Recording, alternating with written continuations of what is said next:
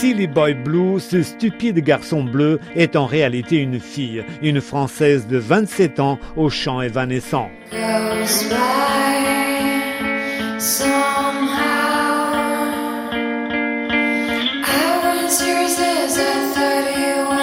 Repérée au sein du groupe Pegas, elle avait été révélée en 2021 avec un premier album solo aux montagnes russes émotionnelles, écrit après une rupture sentimentale. C'est un sujet que je trouve tellement vaste et tellement beau que j'ai l'impression de pouvoir écrire dessus toute ma vie.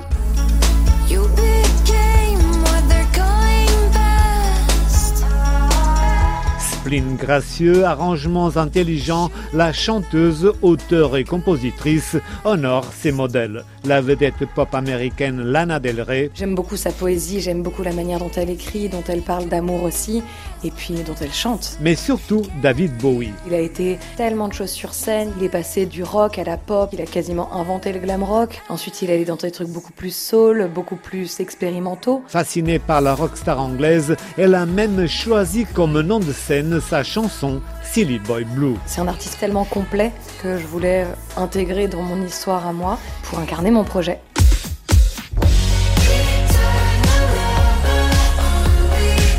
Un projet artistique basé sur la question du genre, sujet de sa thèse universitaire sur les corps androgynes dans la musique avant de devenir journaliste à France 24. Très garçon manqué, je savais pas trop ce que j'étais. Ce pseudo-là m'a permis de pas trop rentrer dans une case. J'ai l'impression d'être beaucoup plus libre en ayant un pseudonyme masculin et en étant féminine à des moments ou pas.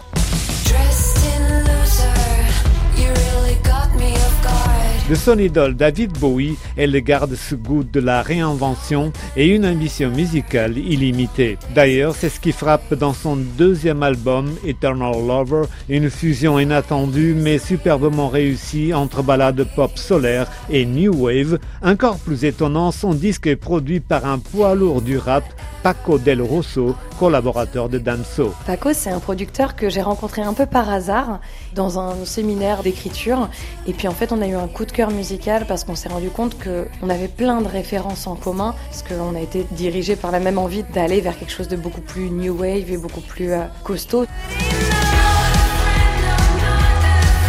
Derrière Silly Boy Blue avance donc à grands pas Anna Ben Abdelkarim, une Nantaise connectée à ses racines marocaines. Ce nom de famille vient du côté de mon père, qui est donc marocain, et c'est un lien qui est dans mon sang, mais qui est aussi dans toute ma culture, dans toute mon histoire et dans tout ce que je suis profondément et qui me quittera jamais. Derrière l'artiste, il y a aussi une écriture personnelle, pensée comme un exutoire depuis son jeune âge. J'ai commencé à écrire des chansons à 13 ans puisque je ne savais pas m'exprimer autrement. J'avais beaucoup de mal à parler, je criais beaucoup, très en colère et très pleine de sentiments qu'elle ne comprenait pas. Et d'un coup, j'ai eu une guitare et c'est là que j'ai commencé à écrire et à exprimer mes sentiments et un peu mieux les ranger dans des chansons et dans plein de choses que j'écrivais à ce moment-là. Ça a été mon journal intime depuis mes 13 ans et jusqu'à aujourd'hui encore. J'ai réussi à m'approprier la mélancolie et à moins la subir. Pas étonnant que cette mélancolie parfois joyeuse soit l'invité star des chansons de Silly Boy Blue, une plume intime, charnelle, blessée, mais conquérante.